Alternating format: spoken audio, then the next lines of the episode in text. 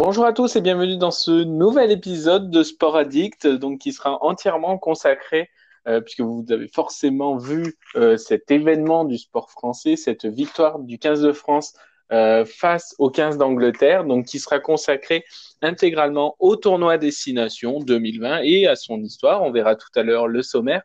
Et pour cette émission et cet épisode, je serai accompagné de l'homme qui, en 2020, a passé plus de temps à s'entraîner à la certification AMF qu'à faire du sport. J'ai nommé Emric. bonsoir Anthony, bonsoir à tous. Et avec moi ce soir, l'homme qui ferait bien de réécouter le podcast hors série dans lequel il annonçait que la France allait se faire taper. Je parle bien sûr d'Anthony. Oui, bonsoir. On va, on va reparler de tout ça et refaire le point sur, euh, sur, sur tout ça très, très prochainement hein, dans, au cours de cet épisode.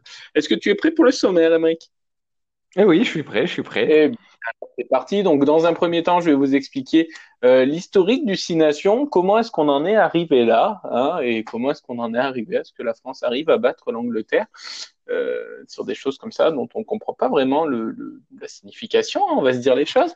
Ensuite, Emmerich va nous faire lui un historique sportif, donc moi plus l'historique sur la construction du Six Nations, Emmerich l'historique sportif et les grandes étapes qui ont marqué, euh, qui ont marqué le, les grands matchs qui ont marqué ce tournoi Destination. Et enfin, nous reviendrons dans la dernière partie, comme vous en avez maintenant l'habitude, sur un débat. La France va-t-elle gagner le Six Nations Gardons nos arguments pour la fin. Tout est, hein, ne, ne, nous emballons pas tout de suite. Est-ce que tu es prêt, Emric Je suis prêt, Anthony. Alors, dans ce cas, j'ai le plaisir de vous annoncer que c'est déjà l'heure du quatrième épisode de la saison 2 de Sport Addict.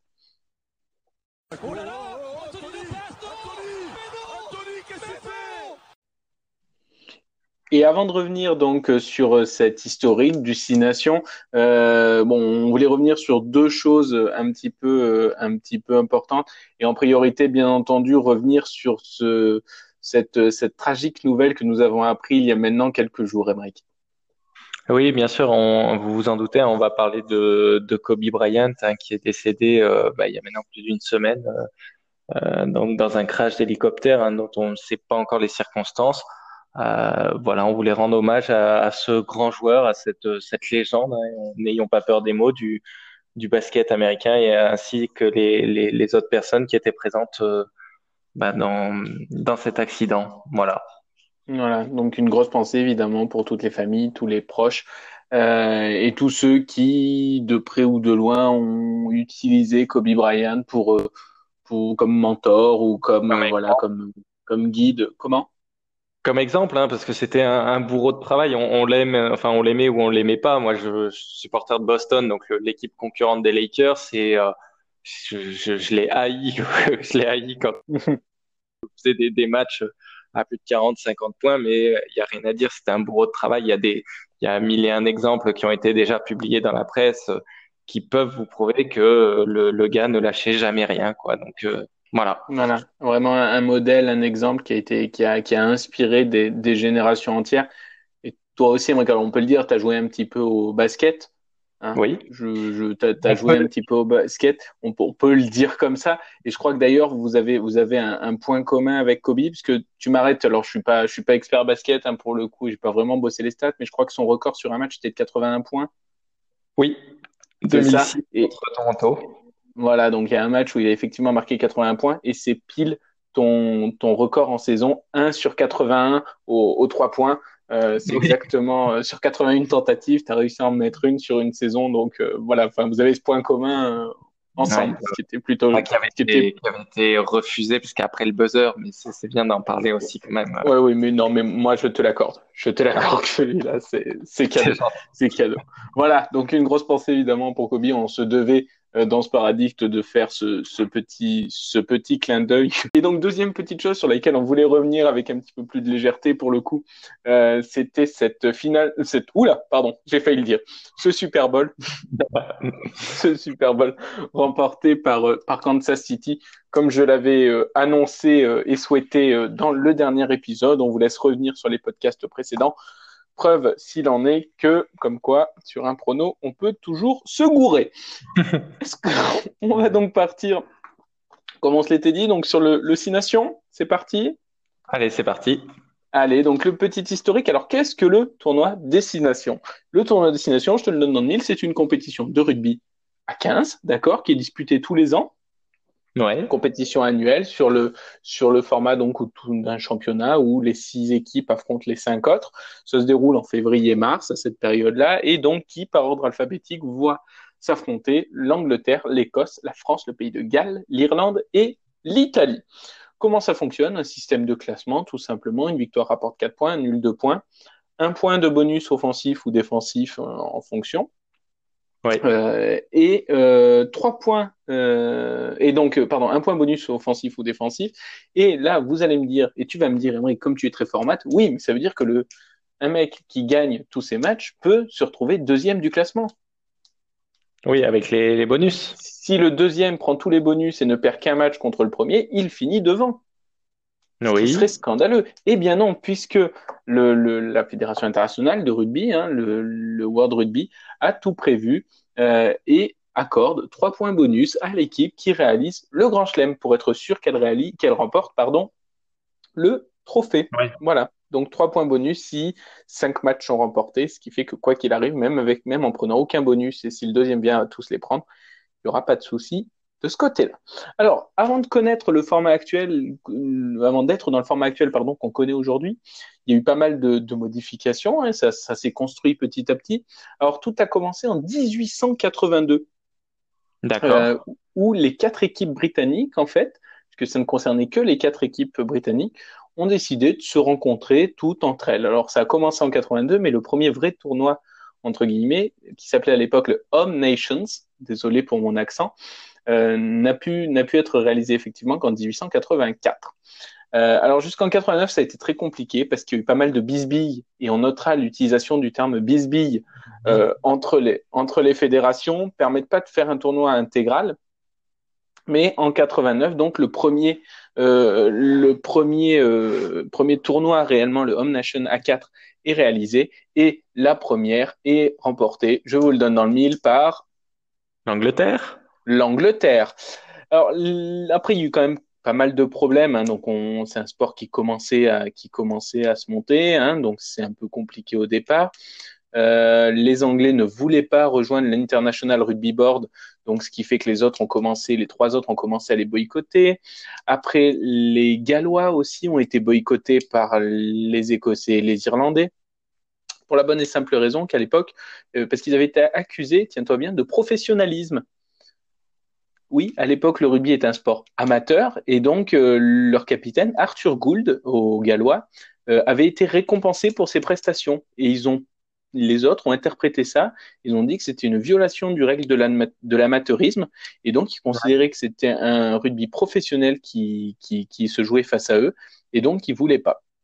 Et c'est pour la même raison que la France avait été suspendue dans les années 30.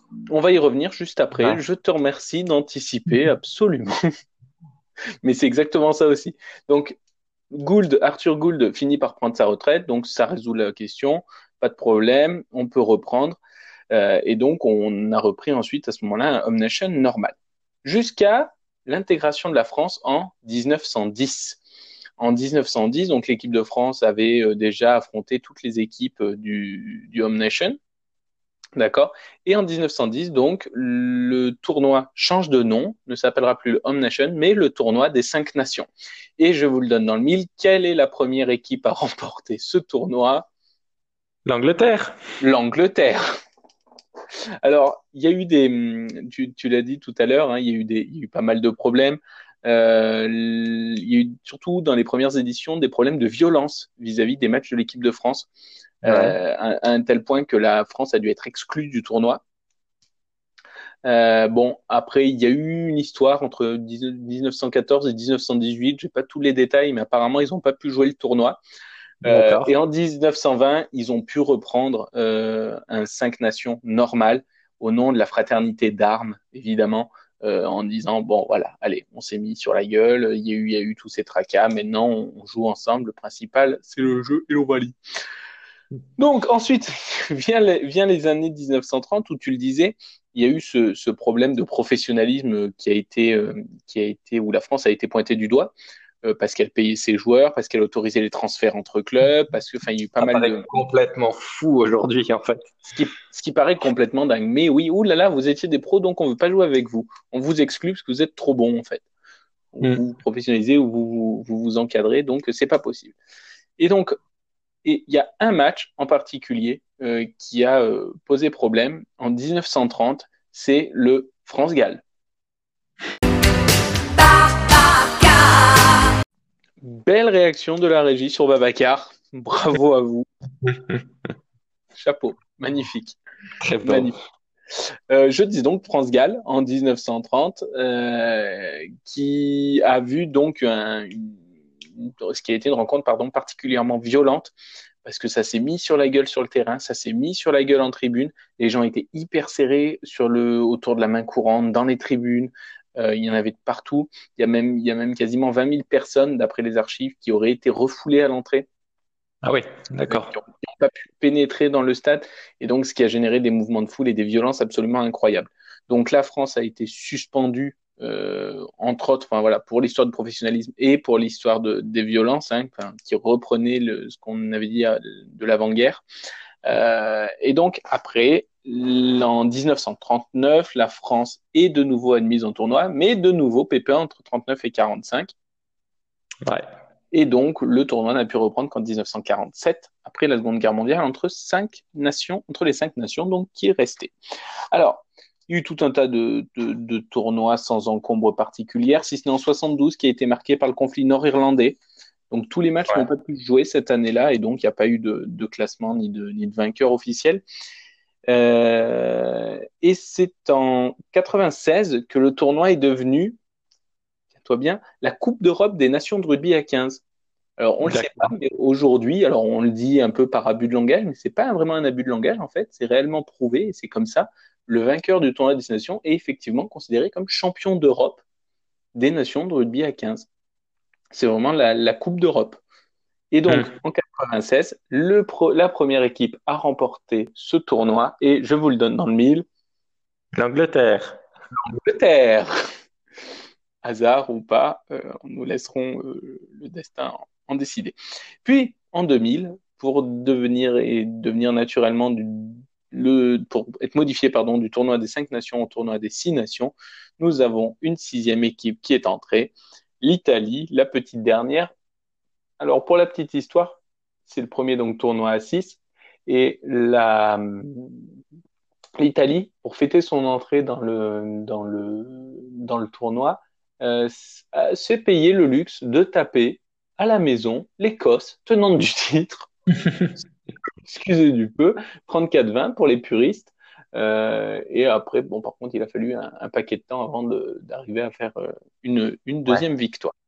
Voilà. Et alors, pour la petite histoire, en 2000, donc ce premier tournoi de destination, devine qui l'a gagné? L'Angleterre. L'Angleterre, ah, il y avait un piège, t'as failli tomber dedans. Ah, t'es pas passé loin. Hein. pas passé loin. Voilà. Alors, le, le, rugby est un sport un peu, un peu à part euh, de, du, point de vue que je vais vous expliquer là, euh, puisqu'il y a euh, toute une chier, on va appeler un chat un chat, hein, de trophées qui sont euh, qui sont décernés au cours de six nations dont personne ne parle. Hein. On va bien, on va pas se mentir. Il y en a, il y en a deux ou trois dont oui, on entend parler. Les autres, je, je n'avais jamais entendu parler de ces trophées-là avant de avant de préparer cette émission. Donc, je te propose un petit jeu. Ouais. Hein, rapidement, hein, tu, je te donne le nom des trophées et tu me dis en deux mots euh, pourquoi est-ce que pourquoi est-ce qu'ils ont été créés, qu'est-ce que ça représente et contre qui, etc. Alors bon, le Grand Chelem, on le sait, c'est toutes les victoires, euh, cinq victoires du coup euh, sur les cinq matchs. Tous les matchs exactement euh, sont remportés. À noter qu'on peut évidemment gagner le tournoi sans remporter de grand chelem. Hein. Il peut y avoir de, de grand chelem. La cuillère de bois. Donc ça c'est l'inverse. C'est perdre tous les matchs. Et eh ben alors là il y a débat. il y a débat. Il n'y a pas vraiment de réponse. Qu'en fait chacun met derrière derrière la cuillère de bois sa définition. Est-ce que c'est tous les matchs perdus ou est-ce que c'est le dernier du classement? Le, oh. est un peu lancé. Est-ce que si on gagne un match on a comme, et qu'on est dernier, on a quand même la cuillère de bois? Bah pour moi, non. Pour moi, c'est de te faire taper par toutes les équipes. Je sais pas. Il y a débat. Il y a débat. Euh, alors, la triple couronne. La triple couronne. Alors, que Alors, ça serait en place par des journalistes anglais. Ouais, ça serait pas, j'allais le dire, entre les, les trois, entre trois Britanniques, Pays de Galles, euh, Écosse, Angleterre? Non, Non, pas. entre, en- entre les quatre. En fait, c'est le Home Nation qui est, qui est repris, en fait. Et donc, le trophée est décerné, euh, est décerné à ce, à ce moment-là. Euh, la Calcutta Cup, La Calcutta Cup, voilà. Non, mais on va arriver dans des trucs euh, folklore. Là, je préfère te prévenir. hein. Angleterre, euh, je dirais qu'il y a l'Angleterre au milieu et l'Irlande. Ah, Écosse. Ah, parce que le premier match entre l'Angleterre et Écosse euh, a eu lieu en Inde. Et donc, pour ce, et ça a été un gros succès. On a réussi, on a réussi, enfin, ça a été le premier match, pardon, joué en Inde. Et l- en Inde, ça a vraiment bien pris, ça a vraiment, euh, ça a vraiment cartonné.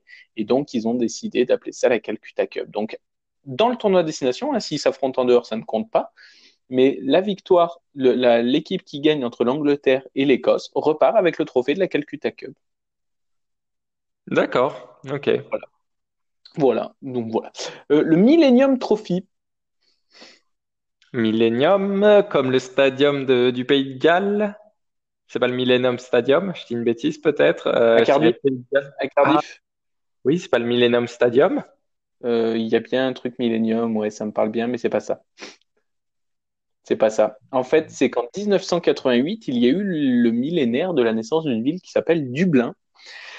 Et donc, ils se sont dit, bah tiens, ça fait mille ans, pourquoi est-ce qu'on n'en ferait pas un trophée? Donc, entre les Anglais et les Irlandais, quand il y a un match dans le tournoi destination, le vainqueur repart avec le Millennium Trophy. D'accord, ouais. Bon, voilà, on en est là. Ah non, mais et tu vas voir, ça va être de pire en pire. hein. Euh, ensuite, alors, j'espère bien le prononcer, le Centenary Quaich, Q-U-A-I-C-H. Qu'est-ce que c'est que ça? Le enfin, j'espère le bien le prononcer, hein. Ouais. Je vois comment le prononcer autrement. Pour la petite histoire, c'est un bol, hein. C'est un, une sorte de bol avec deux anses. Il y a des photos dispo sur Internet. Et c'est un bol écossais. Donc, depuis 1989, on décerne un bol l'équipe qui remporte le match entre l'Écosse et l'Irlande. Ne me demande pas pourquoi. Je, Ouais, en fait, il y y y a un trophée par match, quoi. Mais quasiment, quasiment, tu vas voir, c'est génial. Le trophée, alors là, celui-là est un peu plus simple et ça a été créé en 2000, celui-là, il est vraiment tout frais. Euh, c'est le trophée Eurostar France-Angleterre? Angleterre. Figure-toi que hier, la France, euh, samedi, pardon, dimanche, je vais y arriver, la France, non seulement a remporté un match contre l'Angleterre dans le tournoi à destination, a très bien démarré son destination, mais en plus a remporté le trophée Eurostar.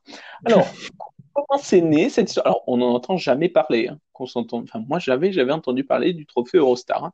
Mais euh, depuis euh, 2000, c'est les fédés françaises et anglaises qui ont décidé de mettre ce trophée, euh, de mettre ce trophée en place, pardon, pour mettre la lumière sur ce match et copier un peu les autres trophées traditionnels qu'on venait de voir. Donc, ils se sont dit, bah tiens, pourquoi pas, on va créer un truc un peu, un peu sympa. En En, par- 2007, en partenariat avec la SNCF, hein, bien sûr. Bah, probablement hein, qu'il a dû y avoir un petit billet pour le naming hein, derrière. J'ai pas les, les tenants et les aboutissants, mais on doit en être à peu près là. Il en reste, il en reste trois petits, euh, deux, euh, trois petits sympas. Le trophée Giuseppe Garibaldi. Bon, bah, celle, c'est l'Italie et Oui. euh, la France. Et la France, donc la France, quand elle peut se retrouver avec, euh, avec un deuxième trophée en battant l'Italie. Euh, ça a été créé en 2007 par les deux fédérations. Ça aussi, c'est une idée des deux fédés qui savaient pas comment renouveler l'intérêt des matchs. Hein. Euh, et donc, pour les 200 ans de la naissance de Giuseppe Garibaldi, qui était né en 1807, et ben en 2007, ils se sont dit, tiens, ça fait 200 berges, et pourquoi est-ce qu'on ferait pas un truc un peu sympatoche? Donc, hop là, on crée un trophée, une petite coupette, et puis on la donne à celui qui gagne le, le match. Ah Pourquoi ouais, pas donc, en- donc, en fait, à chaque, ouais, à chaque match, tu repars avec un trophée, quoi. C'est, Oui, quasiment, quasiment. Euh, Il y a aussi le trophée, pour la petite histoire, en parallèle, le trophée Anita Garibaldi. Le trophée Anita Garibaldi, je te laisse deviner, c'est pour les féminines? C'est le même pour les féminines. Donc ça y est, les femmes aussi se mettent à avoir des trophées qui ne veulent absolument rien dire et dont on ne parlera plus jamais. Et enfin, le dernier, en 2018, tout frais là aussi, mais dont personne n'a jamais entendu parler, euh, il s'appelle le AULD Alliance, A-U-L-D Alliance. Euh, non, bah, je n'ai pas. idée? Alors là, c'est aussi entre les Français, pour le coup, euh, et Français et Écossais. En 2018, ils se sont dit, tiens, et il y a 100 ans, on a des joueurs de rugby qui ont été se battre pour nos nations. Est-ce qu'on ferait pas un trophée pour se rappeler d'eux? Et donc, et ben voilà, des joueurs de rugby morts au combat, on en fait un trophée, ce qui fait, tu as bien compté, que si la France remporte tous ses matchs durant le tournoi destination, elle se retrouve avec cinq trophées. Le trophée ah Eurostar, le trophée Giuseppe Garibaldi, la Houle d'Alliance, le, le tournoi destination et le Grand Chelem. voilà. Mais à part ça, il y a une grande symbolique dans tous ces trophées. Très bien, Tony. Bah, merci en tout cas pour ta chronique. On va, on va enchaîner tout de suite euh, avec bah, ma chronique. Avec la tienne, avec la tienne donc sur l'historique de ce tournoi. Pas ça, Zinedine. Oh non, oh non, pas ça. Alors, Emmerich, raconte-nous un petit peu cette histoire du Six Nations. Alors, je vais vous parler, oui, un petit peu du Six Nations. Bah, alors, il y a quelques trucs que tu que tu avais dit, euh, que tu as dit dans ta chronique, euh, dont je voulais parler aussi, mais du coup, on va. La Calcutta Cup. La Calcutta Cup, hein, bien sûr, bien sûr. Non, euh, je vais revenir. Donc, tu, tu as parlé du, du tournoi Destination, donc l'origine et tout ça. Est-ce que tu sais, alors tu, tu as dû le, le trouver, je pense, en, en faisant tes recherches. Euh, tu me mets une pression terrible du coup. Le pays qui a remporté le plus. Ah, bah, figure-toi, figure-toi, pardon, que l'Angleterre est à égalité depuis, depuis 2019 avec le Pays de Galles, avec 38 ah. victoires chacun. Sauf que l'Angleterre a disputé deux tournois de moins. Et on sait pourquoi, parce que tu nous l'as dit il y a cinq minutes. Donc, en fait, en en pourcentage de victoires, l'Angleterre est à 30,9% de victoires de tournoi, quand le Pays de Galles est à 30,4%. Mais en nombre, en nombre, les deux pays ont remporté autant de... 38 chacun, 13 grands chelems pour l'Angleterre, 12 pour le Pays de Galles. D'accord. Donc en, nombre, euh, c'est ça, ça se vaut. Mais euh, voilà donc pour les pour les records en termes de, de pays. Euh, je vais parler en termes de joueurs. Euh, si je te parle d'un joueur anglais qui a marqué, qui est le meilleur réalisateur dans une seule édition du tournoi, un buteur anglais iconique. Oh, qui, est pas, qui, est pas, qui est pas très vieux en plus, qui, qui, qui, est parti il y a pas très longtemps, qu'on a connu toi et moi. C'était en 2001 qu'il a qu'il a eu ce. C'est le petit Johnny. Le petit Johnny Wilkinson, donc 89 points marqués dans une seule édition en 2001. C'est monstrueux en 5 matchs, hein. on se rend pas compte, mais. Euh. Oui, parce que 5 matchs, parce qu'à l'époque, il y avait déjà. Euh, il y avait l'Italie, donc Donc l'Italie, euh, les, Italiens ont quand même un record dans ce, dans ce tournoi. Est-ce que tu, tu sais lequel? Je te parle cette fois d'un joueur D'un joueur Nombre de sélections, non? Exactement le nombre de, matchs joués dans le, dans le tournoi Destination, soit 69 matchs joués. Je parle bien sûr de, ben, du plus français des, joueurs italiens, on va dire. Hein. du plus français des joueurs italiens. Sergio, Sergio Parisse, qui depuis 2004 a, disputé 69 matchs. Je crois qu'il était remplaçant euh, ce ah week-end. J'avais compris 109. non, compris. non, non, ouais, ah ça, ça, fait, ça fait, ça fait beaucoup, ouais, ouais, en effet. ça commence un peu. voilà. Il n'y a que 5 matchs par an. Ouais, ça, ça fait beaucoup quand même. Hein. Mm, ça, fait beaucoup. Euh, je vais te parler maintenant de quelques matchs et quelques actions qui ont vraiment marqué euh, ce tournoi destination. Mm. Euh, je vais te parler, bah, on va faire dans l'ordre, on va faire dans l'ordre le, du plus récent. Euh, c'était un match en, en 2017. Je, je, crois que tu l'avais vu ce match, un match entre la, la France et le Pays de Galles. Euh, un match qui a un record, c'est le record de durée pour un match. Euh, ah oui. Tournoi destination. Il a duré 99 minutes. Incroyable, incroyable. Et jamais on a, et jamais l'arbitre a laissé laisser de pénalité. Non. Il a fait rejouer la mêlée, je sais plus combien de fois, enfin, je l'ai plus en tête. Ah, c'était, quelque chose de, oui, oui, il y a eu quelques, la, mêlée... Ils ont dû la refaire une vingtaine de fois, cette mêlée, là, à 5 mètres de la ligne. C'était interminable. Jusqu'à ce que la, jusqu'à ce que la France avance, avance, avance. Et mm. c'est donc à la 98e, et avec euh, donc Lopez qui avait la, la balle, euh, la balle de match euh, dans les pieds, et qui passe 20 à 18 après 21 minutes d'arrêt de jeu un essai, un essai transformé de Camille Chat et qui donne la victoire 20 à 18 euh, pour l'équipe de France. À noter quand même, bon, je suis un peu chauvin, mais euh, si tu regardes le déroulé du match pour la France, c'est deux essais, deux transformations. Quand le Pays de Galles a eu que six pénalités, il marque même pas un essai dans tout le match et on a failli Ah se ouais, faire mais bon. Bah oui, mais bon, c'est le jeu, hein. voler par l'indiscipline, dire. le- Oh, joli, mais, joli. Non, et par contre, j'aimerais juste avoir une pensée pour tous les gens qui ont parié sur ce match. ouais, qui ont Ouais, dû. euh, qui, qui, qui ont dû, enfin, qui ont, qui en 25 minutes d'heure et de jeu ont dû changer une bonne dizaine de fois de caleçon. Une grosse pensée pour eux et leur teinturier. C'est à peu près ça. Euh, je vais te parler d'un autre match euh, qui, qui comprenait encore le, le Pays de Galles, euh, un peu plus vieux, c'était en 2009, euh, Pays de Galles-Irlande. Alors, je ne sais pas si tu t'en souviens de celui-ci, mais en fait, avant le match, les Irlandais, ils sont en tête du classement avec deux points d'avance sur le Pays de Galles. Et en fait, les deux équipes euh, sont euh, invaincues. Donc, en fait, l'équipe qui allait remporter ce match bah, peut remporter le, peut D'accord. remporter Et c'était le dernier match de la, de Et c'était bien sûr, voilà, C'était la finale. D'accord. vraiment la finale, euh, la finale du, du tournoi.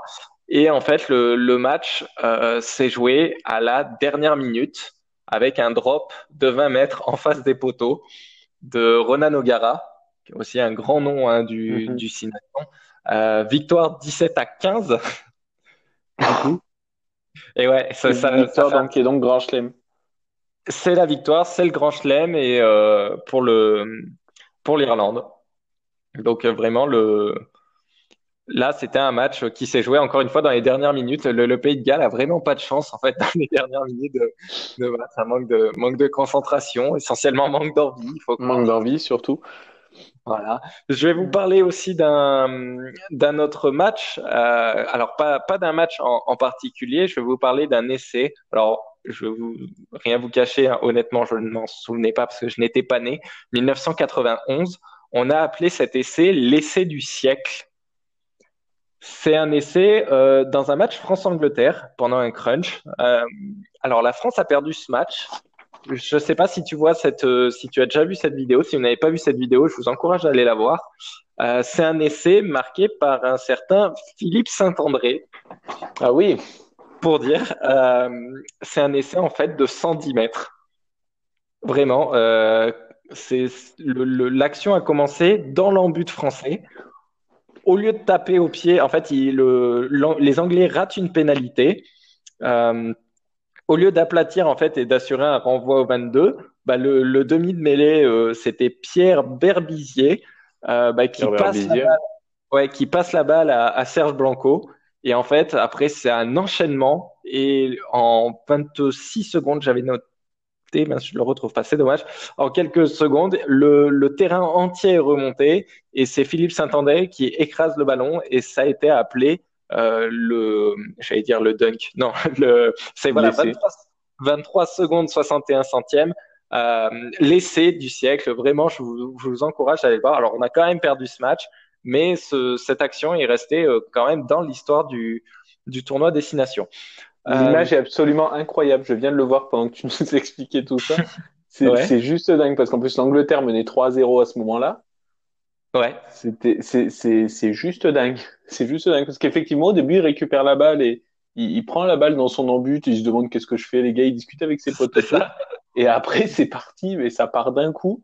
Ça, Mm. ça part sur le sur le côté droit. Après ça joue ça joue au pied un petit peu. Il y a deux petites chandelles je crois euh, qui sont faites pour euh, pour esquiver des des adversaires anglais. Enfin un petit, un petit coup de pied pour se le prendre pour soi-même. Et ensuite un deuxième coup de pied pour lancer euh, pour lancer Philippe Saint-André effectivement euh, lancé après tout seul et qui va aplatir entre les poteaux. Ouais, c'est juste dingue ouais, à voir. Enfin, vraiment, faut- on, on mettra le lien dans la description. C'est vraiment un, un- super essai. Euh, je vais finir rapidement avec, euh, avec deux, trois encore statistiques. Euh, on va parler un petit peu cuillère de bois. Je suis désolé. Ah, Euh, on va parler de l'Italie donc. Eh ben, figure-toi euh, que l'Italie n'est pas l'équipe qui a le record du nombre de, de cuillères Oui, de du bois. nombre. Oui, sûrement. Oui, oui, sûrement. En nombre, c'est l'Écosse et l'Irlande qui sont égalité avec 16 cuillères de bois. Ah, l'Irlande aussi? l'Irlande et l'Écosse. Alors, on parle de cuillère de bois avec tous les matchs perdus. Ah, d'accord? Voilà. Alors, d'accord. T'as, as voulu régler le débat. En fait. Par contre, voilà. Euh, L'Irlande, l'Écosse, le Pays de Galles, on l'a dit, 125 tournois disputés. L'Italie, 20. Mm. Donc l'Italie, sur 20 tournois, 9 fois la cuillère de bois. Donc en termes de pourcentage, bien sûr, l'Italie explose l'Irlande et l'Écosse. Mais en termes de nombre, voilà, pour nos amis italiens, rien n'est joué. Il y a encore un peu de boulot. Il y a encore un peu de boulot. Ouais, bah, c'est-à-dire qu'ils ont eu cuillère de bois, j'ai les chiffres sous les yeux. 2014, 2016, 2017, 2018, 2019. Avec l'Écosse qui a euh, l'Écosse qui a la base de en, en 2015. Ouais, ils sont sur, une bonne... sur, base... ils sont sur une bonne dynamique de 4 de suite. Il n'y a pas de raison que ça, que ça lâche maintenant. Exactement. Et euh, pour, euh, pour terminer, on va juste revenir euh, vite fait sur les, sur les vainqueurs du tournoi Destination. Depuis 2010, c'est assez, c'est assez bien réparti. Parce que depuis 2010, donc la France a gagné, c'était la dernière victoire de l'équipe de France d'un tournoi des destinations, donc en France en 2010, avec le Grand Chelem. Depuis 2010, l'Angleterre a gagné trois fois, le Pays de Galles a gagné trois fois, l'Irlande a gagné trois fois. Donc c'était vraiment, euh, c'est vraiment réglé euh, comme du papier à musique. Alors là, voilà, cette année, ça va être soit l'Angleterre qui va pouvoir repasser devant le Pays de Galles, le Pays de Galles qui peut repasser devant l'Angleterre, je l'ai dit tout à l'heure, ou alors peut-être une surprise de la France. Et ça, je propose qu'on en débatte tout de suite. Euh, Anthony, si tu es prêt, on va passer. Ah bah, moi, je, je, je, suis prêt, bien entendu. Allez, on va passer tout de suite au débat. Et voilà, mais c'était sûr en fait C'était sûr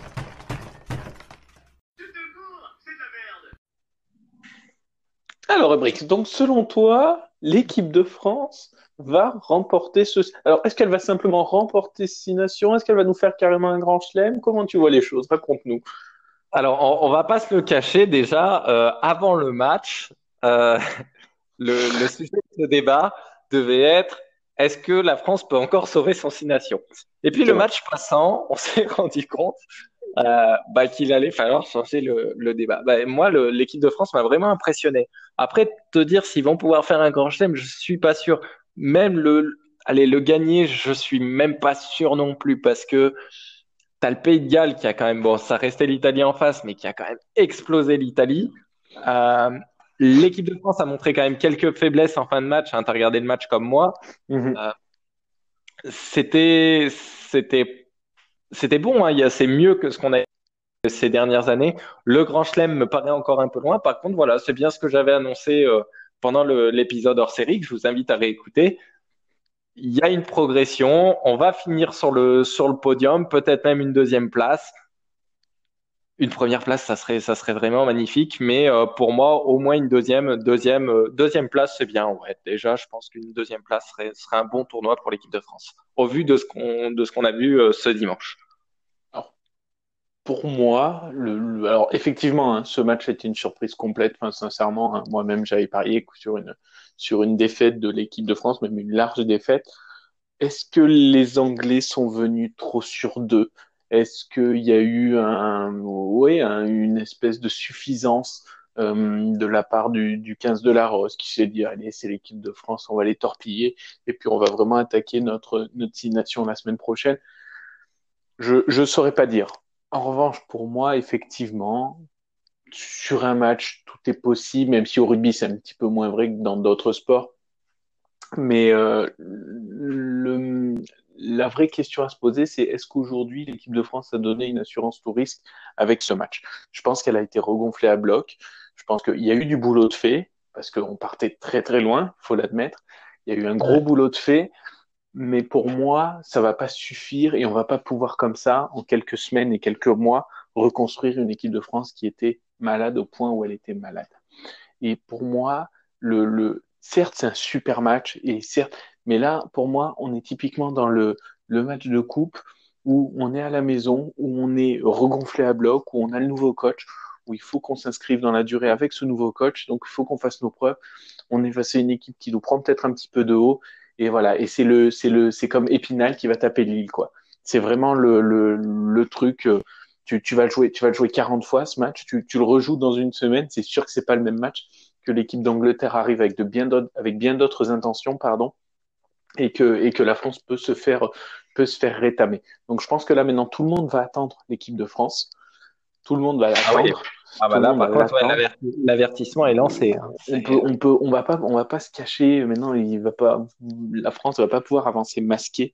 Euh, et je pense que là, par contre, ça va commencer, ça va commencer à faire sérieusement très très mal euh, sur les sur les prochains matchs parce que contre l'Irlande ou le Pays de Galles qui va jouer ça très sérieusement et de manière très carrée, je vois pas comment l'équipe de France peut s'en sortir.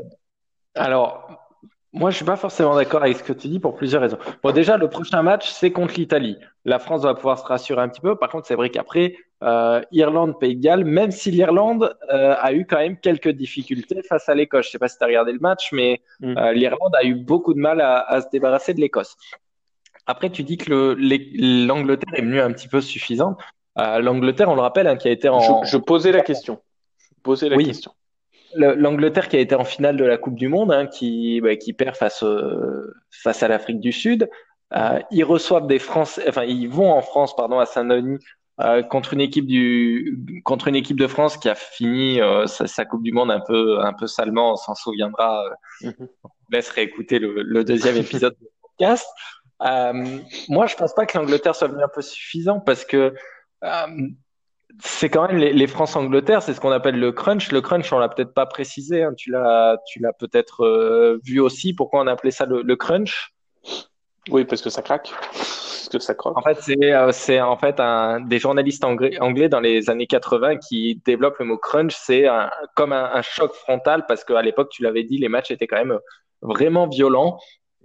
Et euh, c'était, ça symbolisait vraiment cette cette violence qu'il y avait dans dans ces matchs parce que c'était vraiment une rivalité. La rivalité France-Angleterre est vraiment euh, est vraiment exacerbée. Le d'ailleurs, le nombre de victoires, on l'a pas dit entre les tous les France-Angleterre qu'il y a eu depuis euh, euh, depuis la, création de, bah, de l'équipe de France de rugby de l'équipe d'Angleterre, c'est 58 victoires pour les Anglais, 41 pour les Français. Les Anglais sont toujours un petit peu devant euh, en termes de, mais ça reste l'une des meilleures nations rugby.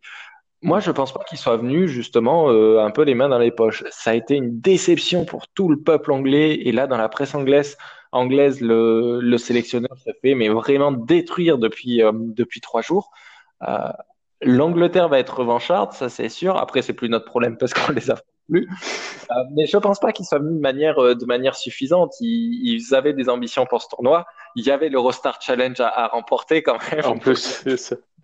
Donc Non, les mecs euh, se sont dit euh, Non, j'ai perdu le nom. Le trophée Eurostar, pardon. le trophée Eurostar, pardon. trophée les mecs, euh, quand tu sais que tu joues le trophée Eurostar, tu viens pas les mains dans les poches, quoi.